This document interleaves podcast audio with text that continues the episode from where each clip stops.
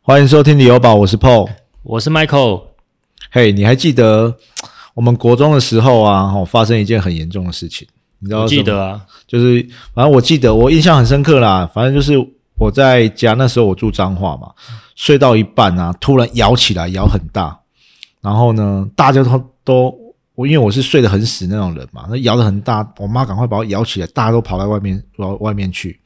然后那时候一点多，结果呢，我们在外面等等等等到比较小的时候呢，回到家里坐。然后隔天，因为我们要去台中读书嘛，然后搭校车去的时候，发现靠没有人，在那边等半天，大家其实都去等车，但等半个多小时都没有人。然后那时候电视也不通，然后手机打电话好像也都不通，是后来好像听到广播，我不知道哪个学长还是谁说，哎，今天不用上课了。啊，那个时候你在哪？ 我那时候， 我那时候真的是让我非常印象深刻。 么？我跟你讲，因为我在重灾区的太平，真的假的？哦我那时候住在太平啦、哎，那时候一地震呐、啊我记得我家里面那时候还有我叔叔，啊，他好像在打电脑，然后他有房间玩电脑，还没睡就 对嗯还没了。睡，然后后来大 地震，然后我就突然大晃晃了很大嘛，嗯啊，他就叫我赶快起来，赶快起来，然后我们躲到电脑桌底下， 然后叔叔说，你还说我好怕，我好怕， 然后然后就是真的摇很大，真的很大，啊真的很大，然后下来我那个我阿嬷，嗯然后她还想说你们赶快跑，不要管我了之类的这样那种感觉，因为就因为我们那边是灾区啊，嗯很严重啊，啊，真的哎那边的很多大楼都是那种整个墙壁裂开的，你嗯知道吗？？啊然后后来我们到楼下去车上躲着，然后听广播就说什么普里酒厂爆炸了。啊哈，那时候不是说什么普里酒厂倒对对对了还爆对炸对啊之类吗？哦，起火之类的，嗯，然后才才想说，哦，这个地震真的很严重。那天我穿着体育服，隔天要上体育课， 对因为隔天我们要打篮球，很开心 嘛，我要穿体育服睡觉。啊，一一地震完，我想说半夜在那边哇没得打了。嗯，哎呀，然后哦隔天去学校就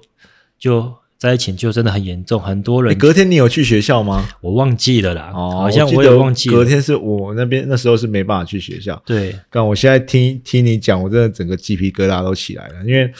那个时候啊，就是我们今天要讲的是九，一开始要讲的是九二一大地震嘛。那个时候我们班上还有同学，他家里是判定全倒，反正就是他家全倒。那时候其实那个时候我觉得还小啦，那个时候还没有感觉，就是说啊，他也是笑笑的，就开玩笑跟我们讲。但是我现在现在心里回想起来，那个时候应该是非常一个非常大的一件事情啦。那时候好像学校还有同学因为地震的关系，然后就就被压压，对然后就走了这样对，子。我记得我们隔壁班有一个是他哥哥，好像还也是读读那边嘛，然后好像他们全家只有他幸存下来。那那时候学校好像就说让他从国中到高中都免学费，让他可以读下去。是哦我记得有这件事情啊。所以，我们今天其实要聊的就是九二一这场大地震啊。那它其实改变了很多事情。那当然跟我们，因为我们是房地产相关嘛，它跟跟房地产当然也是有很大的原因。那九一这场大地震死了两千多人，那其实那时候啊，在台北，我们这个正央啊，在普里嘛，那其实中区受灾是最严重的，但是其实那个地震到台北，连那个东兴大楼啊、新庄博士的家啊、整个都倒了，所以它是它好像就是呃台湾战后啊最严重的一次大灾难。嗯，那其实那时候为什么说这个对房地产改变很大？因为其实那个时候就是一个全省台湾所有建筑物的一个考验的时期啦。那也检视了很多为什么那些房子会倒。那其实就有可能就是是建筑工法上的问题吗？还是早期的跟建筑技术的的的一些建筑技术还没到那么先进有关系？因为应该是说哈，早期的那一阵的系数哈，不像现在那么那么嗯高，因为九二一之后才去要求建筑的耐震耐震系数哈、哦，才会要求它的那个不管是混凝土啊、钢筋的绑扎啊，嗯嗯哦嗯，去要求它耐震机系数加高这样子。对，哎全面的检视啦。那其实啊，最危险的，其实我们有查一些资料，最危险的新建期时期就是在民国六十三年以前，换算到现在大概是五十年的老房子。嗯，那五十年之前的老房子很多都是什么？砖造的嘛。对，我们现在至少都是 RC 嘛，钢筋水泥。对但是很久之前，像我们我小时候，我家里乡下那个也是水泥平房嘛，然后有时候风大一点，雨大一点，那种修块 bunky 嘛，嗯所以那种就是相对比较危险的，而且呢，早期在比较没有那么严谨啊，可能没有工地主任在看啊，那种混凝土有可能都会加水，然后可能会有一些缺失存在啦。嗯那到了第二个时期，其实就是九二一之前，哦，就是民国六十三年到八十八年的时候。那这个时期呢，哦，虽然已经有一些呃设计的抗地震力的规定，但是其实没有现在这么严谨嘛。所以那个时候我们在说，哎、很多人都会讲说，你买房子要买什么时候的房子，之后的房子，就是对九二一。为什么都说到九二一之后的房子？那个，因为九二一其实就是一个很大的分水岭，因为到那个时候，呃，建筑法规有做了一次很大的重大的变革嘛，然后才会到后面新建的房子才可以符合那些耐震系数。那其实包括我还记得很，就是发生在我们台南的事情啊。嗯那个时候其实我人在日本，刚好没有遇到。然后我还记得那是冬天的时候，嗯因为我们去日本玩嘛，然后那天睡觉起来，因为我我爸妈，我带我爸妈一起去玩，他就一直去敲我妈门，他说啊，台南发生大代志啊啦。嗯，你知道哪一件事情吗？你在嗯讲二零六吧？啊，二零六地震吧？是二不是零六应诶，对我忘记日期，对，应该就是二零六地震那啊，就是台南的哪一栋就大楼？是那个什么永康的那个维冠大楼倒塌那一次嘛。对，就是围观大楼倒塌那一次。那一次其实我们在海外看新闻，觉得非常的恐怖。嗯，哦那个围观大楼，那时候你不在台湾啊？我不在，我刚好不在台湾，然后但是我们就透过那个新闻去看嘛，觉得哇，倒得非常严重。那时候你在台南吗？在啊，啊，也是摇得很大力，摇得很大，哦住透真的天都摇得很大，真的假的？真的 吓死我了，真的， 每个大地屁股震都被尿流。真的被你遇到嘞、真的所以那为什么那时候围观会倒啊？其实台南没有很多房子倒、啊，只有那一栋房子倒嘛。对，那其这实个跟结构设计其实有很很大的关系啦。嗯因为其实像这种啊，它有骑楼或者是它一楼有变更，嗯或者是它的梁柱，那时候法院在判，好像是那个负责人那个。一楼的梁柱，他好像不知道干什么，把它打掉。嗯然后呢，它的受力就变成有问题。好、包括前一阵子花莲的云翠大楼也是一样。这个其实就是呃，它是不是住商啊？它好像也是纯住而已嘛。围观大楼嗯，它底下哈、后来有做商场。哦，哎所以它就是住商混合的对，嘛。其实其实我看过那个结构图啦，嘿，它的它是一个么字形的建筑，嗯，然后它的它的我们讲说那个柱子跟柱子中间叫垮距，啊。它的垮距一般都会，我们一般现在的大楼可能垮距是两个到三个垮距，就是嗯可能你四个柱子中间有三个垮距嘛，啊，它只有一个垮距，哦所以它一边的柱子断掉了。就是因哦为地震摇晃空气断掉了，所以才会往前塌。哦，所以哎它是原本的设计就有问题吗？嗯，不还知是道后来有变革对已这经个就太久了就我不知道，嗯嘿，嗯那个中间如果说你的房子有，比如说店面卖掉，人家有做一些变更或什么之类的，你、嗯你无从去查查到这些事情，嗯，对。但是我看过那结构图，其实它就是垮距，就是它它只有太长了，没有它它中间它没只有有柱它只有一个一个垮柱距，对然后它的可能它的宽度很宽，对，它宽度又很宽，所以就变成说它那个撑不住之后，它就整个倒塌了。对。哦，所以那时候也是，哎但哦当然，当然，这是我们看一看，我们觉得这这个问题的这个点问题在点在这边呢、那是实际实际上地震这么大，你你说它还有没有其他问题，我们可不能知也道有，所以说没办法判定说我们讲的是一定就是对一就是这个对原因，因为也对有也有可能就是早期的，因为我们现在大楼啊、高楼层我们嗯的隔间都会用什么呃那个轻隔间轻隔间嘛，对然后比较就其实也就是为了让整个大楼载重不要那么太重了，对，那早期可能没有这种观念。你如果上面你也是用那个水泥砖造隔间，嗯那变成说每个房间都这样子弄，变成你有点头重脚轻。如果你的地基如果不够稳，那有可能就会发生这样的结果。不过原因可能有非常多的，对啊，我们没办法去对认定一说是某些原因，对对对，那当然有可能也是有很很多的因子才变成这样子啦。嗯所以其实那个啊，围观大楼也是九二一之前盖的嘛，对不对？对那其实就是因为这样子，新的法规在九二一之后开始修订，哦，但是我们九二一是哪一年？一九九九年哦，但是不是指一九九九年那一年之后的事情哦，因为修法需要时间，所以完整的修法呢是在二零零二年。所以如果你要买的是在新的建筑法规之后，其实是二零零二年之后的事情嘛。对，那其实它就变成有很高度的规范。你刚刚有讲说有哪一些有变更啊？譬如说它的耐震系数，哈，哎，还有它的那个钢筋的绑扎，哦，哎，梁柱的设计，哦，然后还有接头梁柱的接头的工法，哦，它也有加强规范。哦，那那个箍筋的弯曲角度，它可能也有改变，就是它原本嗯哦九十度变一百三十五度这欸样可子。嗯是这个一般消费者又看不到，那这个是谁去检核？我来在你把料喝不？那建筑师画好图，结构技师会去计算啊，施工的时候会有监造单嗯位，对啊，所以其实如果真的嗯后来，比如说你这个外漏之后，对然后发生有问题，其实这些人可能都要被救责的嘛。对啊，所以这现在其实因为这个法规规定之后，嗯每个他们在建造的人其实都有相当大的责任啊。对，所以大家也会对这种东西变得更严谨一点。嗯，那其实啊，还有一个很重大的改变，就是我记得啊，有一阵子那时候高雄有一年他在推房子，就说啊，我这个因为是新的建造，我的公设比开始会拉得非常高。那如果你这个这个建造之前买的，哦，就有点像我们现在前一阵子是雨遮的改法嘛，嗯，哎，这一阵子，哎，这个时间点之前的，哎，它公社比只要十几二十趴，那个其实也是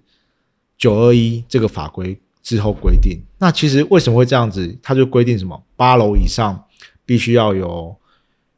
必须要有什么？两个逃生梯吧，对，哎，八楼以上就要两个逃生梯哦，嗯那个也是新的法规规定的嘛。那这个部分就会变成说，我们前一阵子不是有很多立委在吵说啊，台湾大家都花大钱去买公社比，为什么大公社要拉到三十五趴甚至四十趴？其实这个是一个很重大的变革，就是因为九二一规定之后，法啊法规整个改变之后，你只要盖到华夏。华夏到七楼嘛，那你只要八楼以上，你都必须要有两只的逃生梯。对啊，那其实公社比就至少三十趴底起跳了嘛。嗯，那你不要公社比，你第一点你只能买华夏或者是透天大楼这一种。哦，所以其实这个有一点是时代的演进变到现在，就是你如果是住大楼型的产品，那你不可避免的，你可能三十一、三十二就非常的现在都三十五、三十六，对，所以那个也是因为有可能也是因为啊，公社现在也是很很丰富嘛，那加上车道，但是其实也是因为这个逃生梯的关系，会要拉高整个公社比。好、所以其实除了这个之外呢，我们今天要聊的跟这个呃地震最有关系的，你觉得是什么东西啊？如果以建筑来说的话啦，其实我觉得是现在很多建筑哈、哦，嗯，它会去就是避免地震来临时造成的一些损害，然后加入一些可以抵抗地震的一些系统。其实我就前一阵子我们不是有啊、呃大家一起去看嘛，对，看那个呃案子，然后他就会跟我们，他就会觉得我我那时候走过去，我想说你想要买买永安那一把狗狗还是怎么样？他就是把他的柱子露出来嘛，对，露出一个类似有钢筋还是有糖钢筋还是什么，我有点忘记了。对然后跟我讲说，那个就是他们要呈现他们的呃耐震功法嘛，嗯对还是什么？对对对，所以现在在有时候这个也是一个建案主流的规定嘛。那在在现在其实耐震感觉这种有好像有很多不一样的，有很多什么耐震啊、直质震啊、防震啊，一堆震的，那个有什么差别啊？是不是就是都一样？还是它有什么细分的一些项目？其实就就像我们来来讲，因为我们必须要讲的浅显易懂，让消费者去认识这个对耐震的功说法。哎、说真的，哎如果我去看，我根本我根因本为不知这道你在个讲什么。对，有因为有关地震的东西太复杂，啊哎，有有关结构嘛，有关你施工嘛，嗯，当然也有关你的这些耐震的功法嘛。对那，基本上就是我们我们区分三类啦，哦，嗯一个是耐震啊，啊，一个是制震，嗯。一个是隔震。啊，这个怎么嘿分类？就是这个耐震、自震跟隔震，他们分类的依据是什么？其实耐震就是把你的那个结构体加强吗啊加强，让它更坚固。就是我在摇的时候比较不会可能有墙面断裂啊或者是什么之类的。对，就是人家说的那个小镇不坏嘛，嗯哦，然后中镇可修嘛，嗯大镇不倒嘛。嗯哦，那你加入你，譬如说你做耐震的系统好了，你的结构体是不是更坚固？嗯对，虽然说它摇晃的程度还是很大，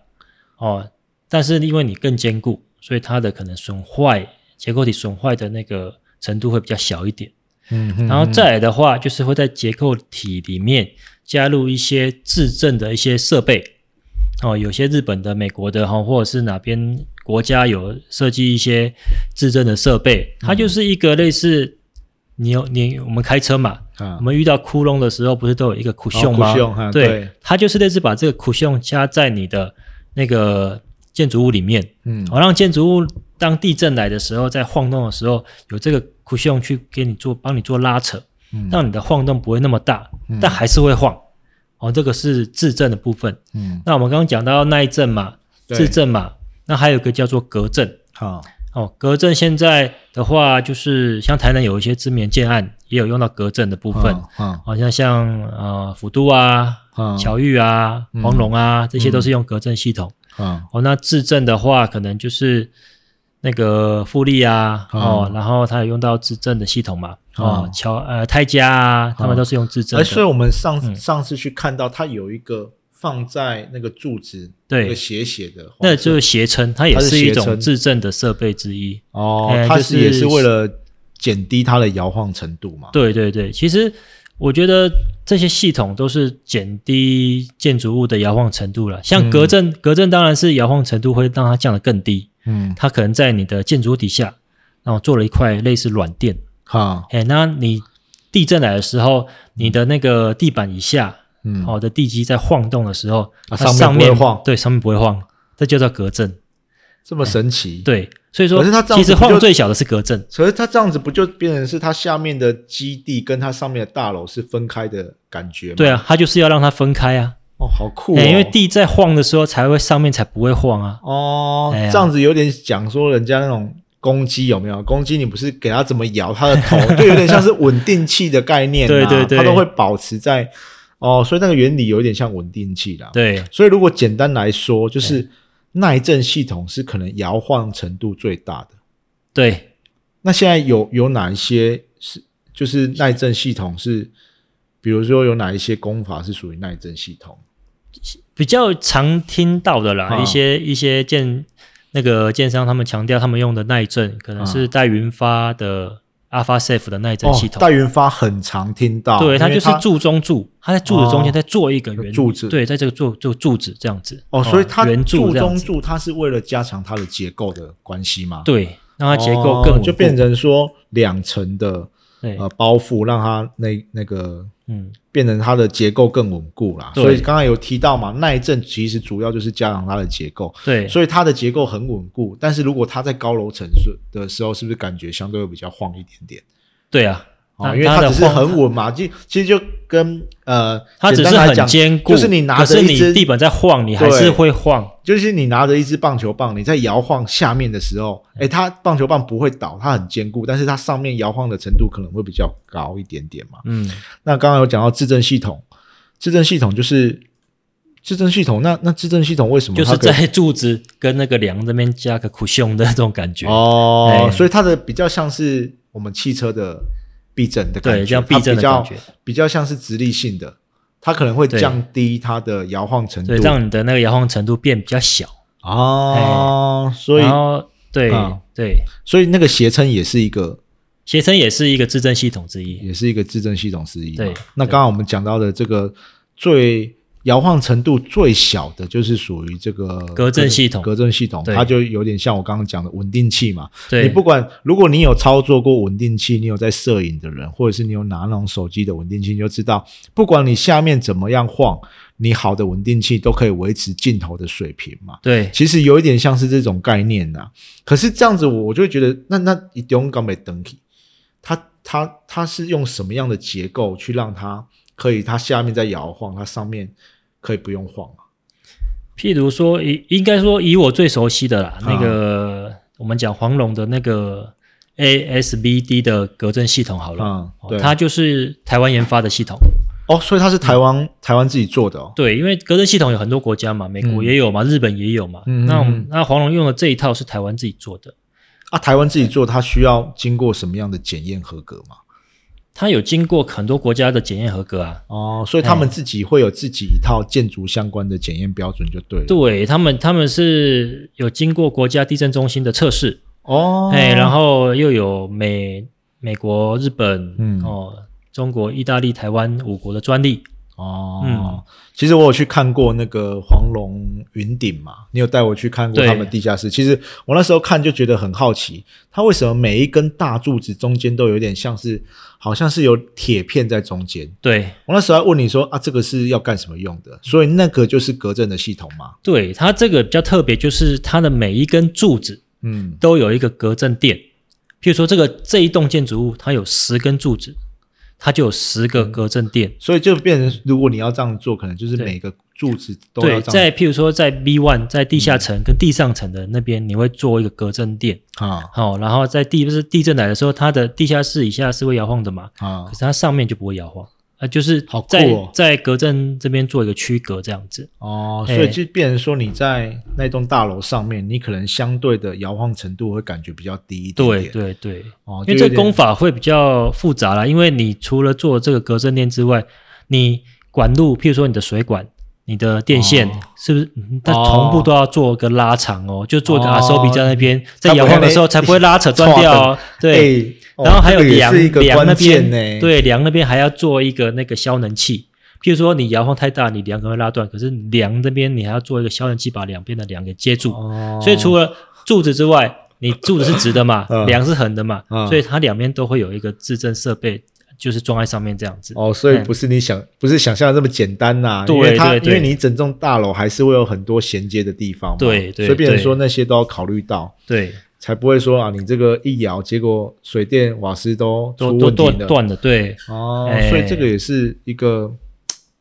一个要考虑的点。对。然后我们比较常常听说日本的那些系统，嗯，它有的是在你的建筑物下面做一个大很大的一个黑色的那个垫子，就类似那种像橡胶垫，啊，就是让你那个地震来的时候，透过橡胶垫的挤压，然后你上面也是不会有那么大的晃动。啊，然后你就是下面在晃动这样子，就是哦功法哈、有很多很种，多种，很多种嗯，对啊，对所以它也是也是隔震系统啊，只是它可能呈现的方式是不一样。对所以你刚刚说黄龙的是叫 ASBD 嘛？，对，这个就是属于他们自己研发的系统。哎，台湾研发系台统湾研发只的系是统啊黄龙他们拿来用，阿塔已经做到第第几栋了？第七栋啊，第八栋了。所以它每一栋都有做这一个吗？嗯对啊，后来都有做啊。你看，像台南，你听听到现在最近的一些建筑，天幕一、天幕二、天席、云顶，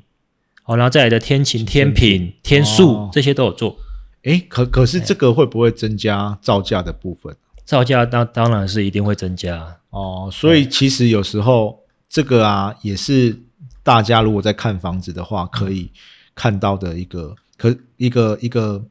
就是你可以去考量的一个点呐、可是如果我都不懂的话，有的人跟我说，诶，他哪里哪里有做，我怎么去判断说，诶，他是真的有做耐震还是自震还是隔震？会不会就是有那种他只有做某一个地方的？嗯，这个时候你就要问销售人员，嗯，譬如说你耐震，我要用这个耐震功法，你是做到几楼？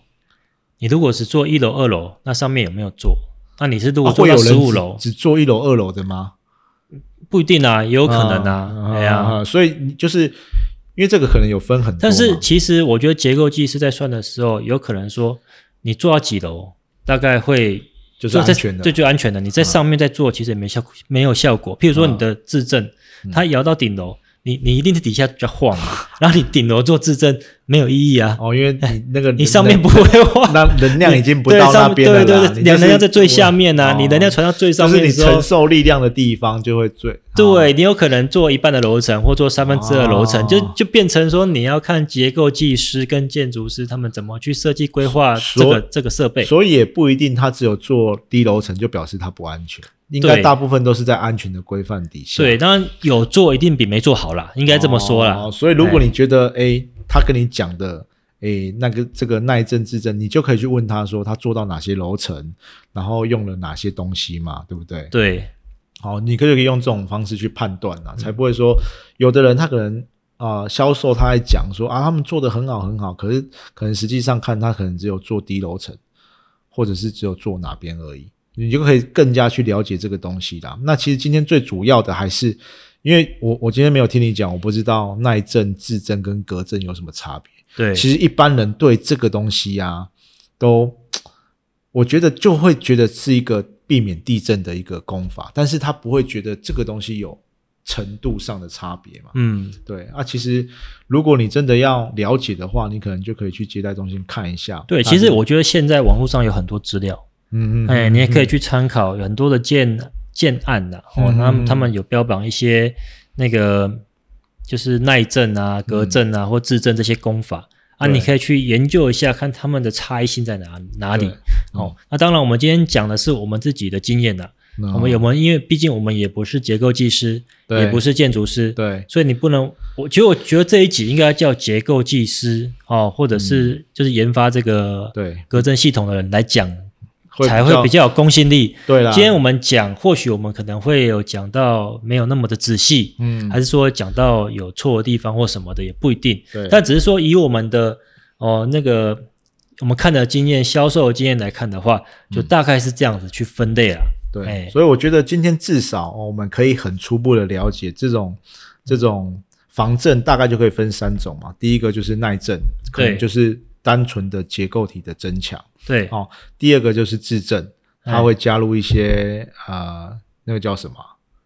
就是阻尼器、哦，阻尼器哎哦，你说有点像那个苦秀 쿠션 的那种感感觉觉啦，对它就会啊、制震器啦。制震器啦，制震器就会让它的摇晃程度没有那么大。那最摇晃程度最低的就是隔震隔震系统统嘛啦，这对就跟我们讲有点像稳定器这种感觉。对，对，那其实有一些接待中心，它其实还有针对这个隔震系统去做这个体验嘛。对就是我之前去黄龙那边也有感觉，它 它有隔点震系统。它有点像在你去那个九二一的地震中心的感哦觉，它让你去感受说你在那边有没有隔震的摇晃程度是不太一对，样的，就有两个椅子，一个是有隔震，对一个是没隔一个是没有隔震的对，就有点像你去地震屋的那种感觉，我觉得对蛮有趣的啦，可以去现场感受看看。那个嗯其实有时候你住在高楼层就非常有感，因对为像我，我像我的呃我的亲戚，